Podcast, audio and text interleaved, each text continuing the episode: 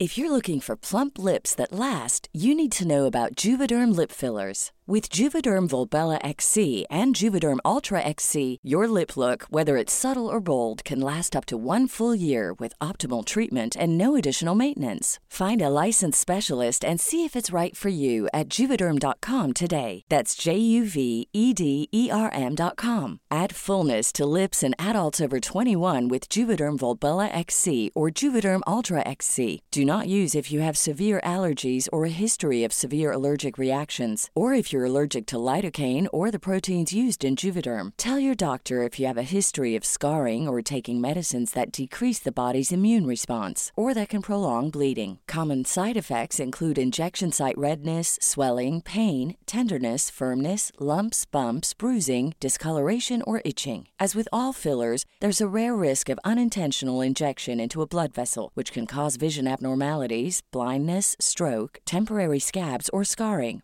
For full important safety information, visit juvederm.com. Тили-тили, бом, закрой глаза скорее. Кто-то ходит за окном и стучится в дверь.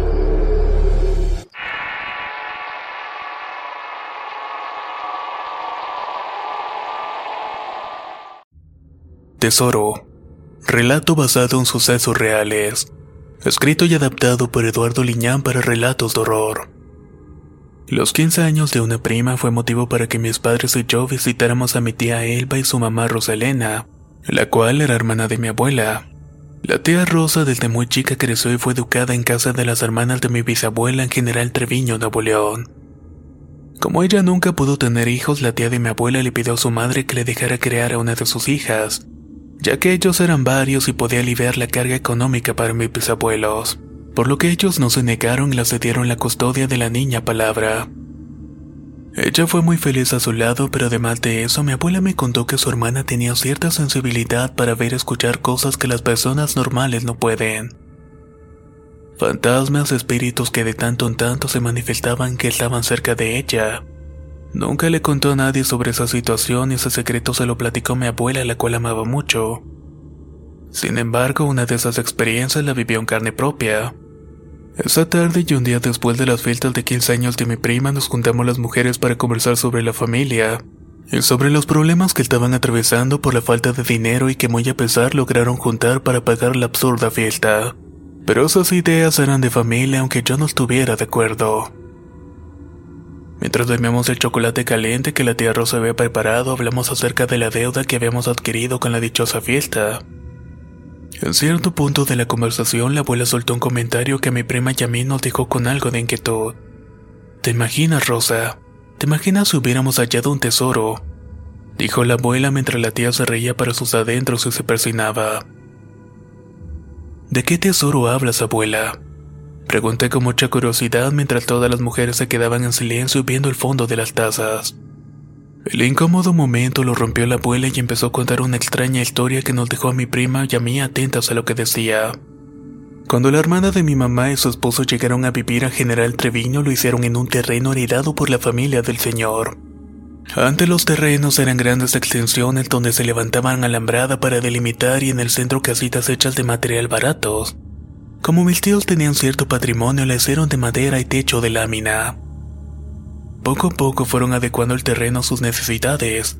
La tía comenzó a sembrar una parcela, por lo cual el tío cavó un pozo para tenerlo dentro de la propiedad, ya que el agua la tomaban de uno comunitario. Mientras cavaba más profundo, encontró muchas cosas como herramientas de hierro, algunas armas viejas y monedas de oro que resultaron ser de la época de la Revolución.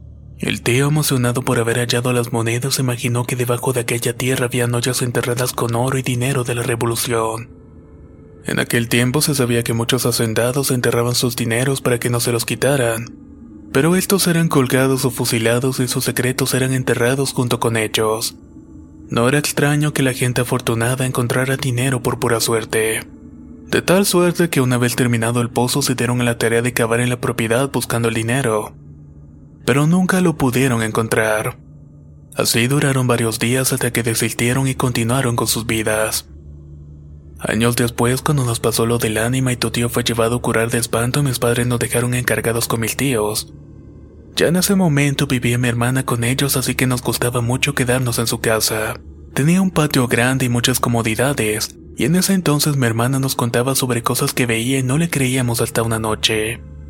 Luego de acostarnos muy tarde dormimos juntas mis hermanas y yo en la misma cama. Rosalena era la más chica y dormía en medio de nosotras. No sé en qué momento nos quedamos dormidas y durante la madrugada sentí que Rosa se movía mucho y me despertó. Al verla pude notar que estaba sentada en la cama viendo fijamente el techo. Le pregunté qué sucedía y no me respondió ya que su mirada estaba fija en un punto.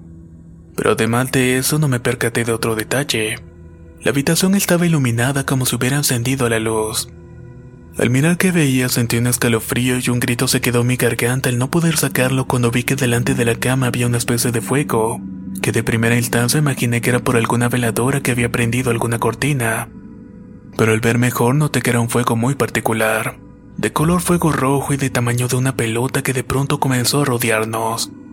Yo instintivamente abracé a mi hermana mientras veía que la otra estaba profundamente dormida. Ese fuego lentamente salió del cuarto y empezó a levitar en el pasillo de la casa. Yo estaba aterrada, pero mi hermana sin ningún temor saltó de la cama y fue corriendo tras aquello. Con el temor a cuestas le grité que no fuera y corrí tras ella en medio de la noche. Al ver la puerta del patio abierta en la negrura del exterior imaginé lo peor. Grité con todas mis fuerzas imaginando que aquella bola de fuego se la llevaría. Sin embargo, estaba ahí parada debajo de un árbol observando algo que parecía llenarla de curiosidad. Al llegar con ella estaba casi en la histeria y vi con espanto que aquel fuego rojizo se postró en una de las gruesas raíces del árbol y simplemente se enterró desapareciendo de mi vista. Mi hermana tan solo me miró con seriedad y me dijo, ¿Viste el ánima? Yo sin saber qué hacer o decir tan solo la tomé del brazo y a regañadientes la llevé de nuevo a la casa donde ya todos mis tíos estaban despiertos con rostros severos y preocupados por la escandalera de mis gritos. Luego de darnos agua con azúcar le conté lo sucedido con aquella visión de fuego. De inmediato se mostraron sorprendidos al escuchar la historia, y cuando Rosalena confirmó lo dicho empezaron a meditar sobre qué sería aquel fuego, que si sería una especie de señal o mal presagio. Esa mañana, luego de almorzar, mi tío nos llevó a mis hermanas y mí a Gualeguas con unos compadres, durante la charla pude escuchar que su compadre le decía que quizás ese fuego era el indicador de algún tesoro o dinero enterrado en la propiedad. Él había escuchado que era común en aquellos lugares, que el dinero brillaba a través de la tierra. Mi tío de inmediato se levantó de su asiento y nos subió a todas en la camioneta. Manejó rápidamente a la casa donde ya estaba la tía preparando la merienda. Al ver la excitación de su esposo le preguntó qué era lo que le pasaba. Acabo de hablar con mi compadre. Dice que quizás esa lumbre es alguna señal de dinero enterrado. Al decir esto, ambos pusieron rostro de emoción ya que tiempo atrás habían hallado monedas cuando se había cavado el pozo. Mi tío afirmó no haber cavado cerca del árbol por las enormes raíces que impedían quitar la tierra debajo de estas. Así planearon comenzar a cavar la mañana siguiente donde habíamos visto el fuego desaparecer. Fue bastante pesado para los tíos quitar las raíces del enorme árbol, Luego de muchos machetazos y un día entero lograron quitar una parte de las raíces y el tío comenzó a cavar. No sé cuánto tiempo estuvo haciéndolo, pero le cayó la madrugada y parecía no avanzar mucho. Antes de irnos a dormir pude notar que intentaba quitar una gran roca haciendo mucho esfuerzo, y durante la madrugada que me levanté al baño me acerqué para mirar y aún continuaba cavando sin descanso. Tanto él como la tía estaban determinados en encontrar algo debajo de aquel árbol, sus rostros, a pesar del cansancio, reflejaban una mueca de ambición y un brillo en sus ojos por encontrar un tesoro que los cambió mucho. Mientras ella iluminaba, él sacaba tierra con la pala. El hoyo tenía un par de metros de profundidad cuando de pronto la herramienta topó con algo que la dobló. Un gesto de decepción se dibujó en el rostro del tío al darse cuenta que había una enorme roca de arenisca. Esta le impedía seguir y comenzó a maldecir de una manera soez e inquietante. Era todo por esa noche y dejando el agujero a medias nos fuimos a dormir. Al llegar el alba lo primero que hizo el tío fue ir a comprar un pico y cinceles para intentar romper aquella piedra que le alejaba de su meta. No sé cuánto tiempo estuvo intentando romperla, pero cuando por fin se partió la mitad el ambiente se llenó de un olor horrible que nos caló de inmediato la nariz. Era una hedor carne podrida, algo que nunca en mi corta vida ya una hora he olido. La nube de hedor inundó todo lugar. Tanto que los vecinos comenzaron a quejarse dando gritos y saliendo a la calle para ver de dónde provenía aquel olor. Nadie pudo darse cuenta que salía de la grieta que el tío había hecho en la piedra. Mi tía de inmediato le suplicó que dejara de escarbar y que no sabía qué iban a encontrar, y que ese olor definitivamente no era buena señal. Sin escucharla comenzó a quitar con mucho esfuerzo la piedra, pero era tan penetrante el olor que le impedía siquiera respirar y salió de inmediato del agujero. Terminó sudando y vomitando en el piso. Tal fue la ambición y la obsesión de querer sacar lo que había enterrado que empezó a discutir con la tía y se hicieron de palabras, y de las palabras continuaron los golpes. Cuando el tío bofeteó a su mujer y comenzaron los gritos y las horribles ofensas, mi tía nos tomó a todos y nos llevó dentro de la casa, mientras dejamos que el tío continuara cavando. Luego de unas horas él entró en la casa con un rostro asustado, pidió agua y se la vivió casi ahogándose. Iba lleno de pobredumbre y un lodo negro peltoso como de alcantarilla. No vas a creer lo que encontré, mujer le dijo la tía con una voz jadeante. Ambos salieron de la casa y nos dijeron que nos quedáramos. Estuvieron mucho tiempo viendo el agujero y de pronto la tía se llevó las manos al rostro, al tiempo que gritaba que dejara todo y que enterrara todo. Sin hacer problemas, lenta y calladamente el tío echó de nuevo la tierra al agujero y él con un costal que se llevó inmediatamente que terminó de tapar el hoyo. Regresó ya muy de noche y aún tenía ese gesto de espanto que intentaba no mostrar para no preocuparnos. Esa noche un silencio incómodo nos acompañó mientras cenábamos. Teníamos la curiosidad de saber qué era lo que había encontrado el tío. Sin decir nada más nos fuimos a dormir. Durante la madrugada un horrible grito nos despertó a mi hermana y a mí. Al incorporarnos vimos a mi hermana Rosa parada en medio de la habitación mirando con horror algo que nosotros no podíamos ver pero sí sentir. El ambiente era sofocante y una enorme presión nos hacía agachar la cabeza y respirar con mucha dificultad. Aunado a ello, el terrible hedor que habíamos experimentado durante la excavación se hizo de nuevo presente en la habitación. Rosa estaba petrificada y cuando le preguntamos qué sucedía, ella señaló al techo. No puedo describir esa sensación de terrible pavor que sentimos. Nos abrazamos y lloramos con verdadero terror al ver que en el techo literalmente estaba pegada una negra presencia. Tenía un horrible rostro vegetado quebrado por muchas arrugas. Sus ojos eran totalmente negros, así como lo que parecía ser sus vestimentas y una hilera de pequeños dientes manchados mostraron al ver que esta aparición sonreía de manera macabra. No sé cuánto tiempo pasó. Aunado al terror, sentí una enorme preocupación de no ver aparecer a mis tíos por la puerta preocupados por el grito de Rosa. Cuando aquella cosa que estaba pegada al techo sintió o intuyó que los tíos venían, simplemente se movió de manera muy rápida e imposible. Era como si el cuerpo que tenía fuera líquido y este salió por la ventana rápidamente para volar y mezclarse con la tierra abajo de la raíz donde el tío había cavado. Al entrar ellos en la habitación se hizo el caos entre gritos desgarradores y llantos interminables. El miedo en nosotras era tal que ambos tuvieron que sacarnos de la casa y nos llevaron a esa hora en la madrugada a Gualecuas con los compadres. Y ahí nos quedamos toda la noche con la tía y la comadre. Mi tío y sus compadres regresaron a la propiedad y ahí duraron un par de días hasta que volvieron sucios y con los rostros desencajados. Nunca supimos en realidad qué fue lo que hicieron, pero estaban tan perturbados que cuando mis padres volvieron a nuestra casa en Cerralbo, mi tía les dijo que se llevaran un tiempo a Rosa, que se quedara ahí mientras ellos arreglaban unos asuntos delicados y que no los buscaran. Jewelry isn't a gift you give just once. It's a way to remind your loved one of a beautiful moment every time they see it. Blue Nile can help you find the gift that says how you feel and says it beautifully with expert guidance and a wide assortment of jewelry of the highest quality at the best price. Go to BlueNile.com and experience the convenience of shopping Blue Nile, the original online jeweler since 1999. That's BlueNile.com to find the perfect jewelry gift for any occasion. BlueNile.com. Hiring for your small business? If you're not looking for professionals on LinkedIn, you're looking in the wrong place. That's like looking for your car keys in a fish tank.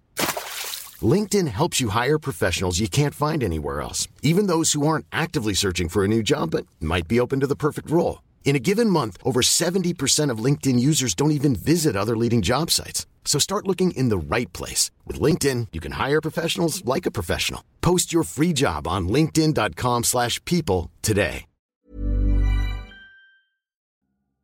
La primavera está aquí.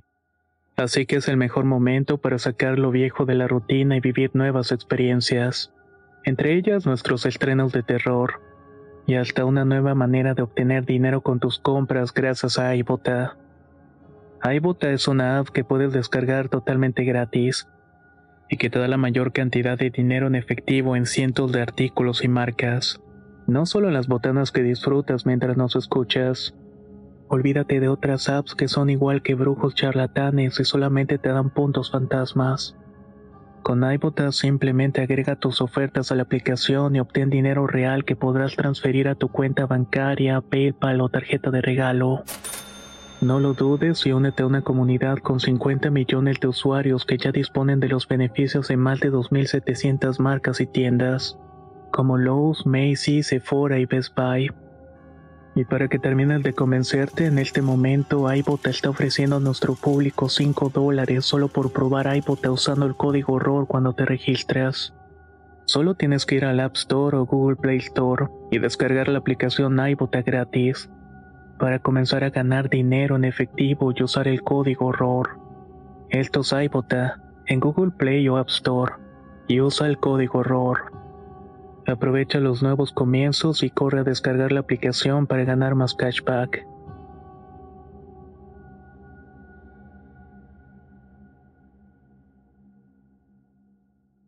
Ese mientras duró más o menos un año sin tener noticias de ambos. Y cuando la tía por fin regresó por Rosa, le contó a mi madre los terribles eventos que padecieron el tío y ella durante ese tiempo y que a nadie le habían platicado. Perdieron todo. La casa se les quemó y fueron acosados por un ente inmundo que según la tía salía del árbol donde habían cavado. Llevaron brujos, curandero y gente para exorcizar lo que según decían era un ente demoníaco, el cual salía no del árbol sino de la excavación. Por lo cual el tío junto con otros vecinos se dieron a la tarea para sacar los restos de ese lugar. Encontrándose con huesos podridos y una especie de lono negro nauseabundo que contaminó todo lugar. Cuando por fin terminaron de limpiar toda aquella maldad del agujero, las cosas mejoraron. Pero dejaron una maldición que acabó gradualmente con los vecinos y con el tío posteriormente, ya que este se terminó quitando la vida tiempo después cuando enfermó de cáncer de huesos. Al no soportar el dolor, tomó la decisión más rápida, colgándose precisamente del árbol donde había cavado. Aún después de muerto, Rosalena aún seguía viendo el ánima del tío rondar por los pasillos de la casa, y desaparecer justamente en el tronco del árbol, el cual fue cortado tiempo después y quemado en medio de una limpia esotérica, que según la tía terminó con la maldición que se desencadenó al momento de cavar el hoyo que cobró la vida de su esposo y varios vecinos. Rosa una vez me contó que en una de sus apariciones el tío le platicó que había llevado al monte y que habían encontrado en el agujero. Mi prima y yo estábamos atentos sin perder detalle de esa fantástica historia. Y luego de mucho rato, tanto mi abuela y su hermana comenzaron a llorar a recordar esos eventos. El tesoro en realidad fue una terrible maldición que cambió la vida de la tía abuela y su madre. Según mi abuela, alguna vez llegó a ver el ánima de su tío andar por el terreno de la casa, sin poder descansar en paz y con el rostro lleno de tristeza. Quizás por haber tomado la vía fácil y dejar a su suerte a su esposa y a la tía Rosa. Tesoro. Relato basado en sucesos reales. Escrito y adaptado por Eduardo Liñán para relatos de horror. Si quieres conocer más historias del mismo autor, te invito a visitar el enlace que dejaré en la descripción del video. Nos escuchamos en el próximo relato.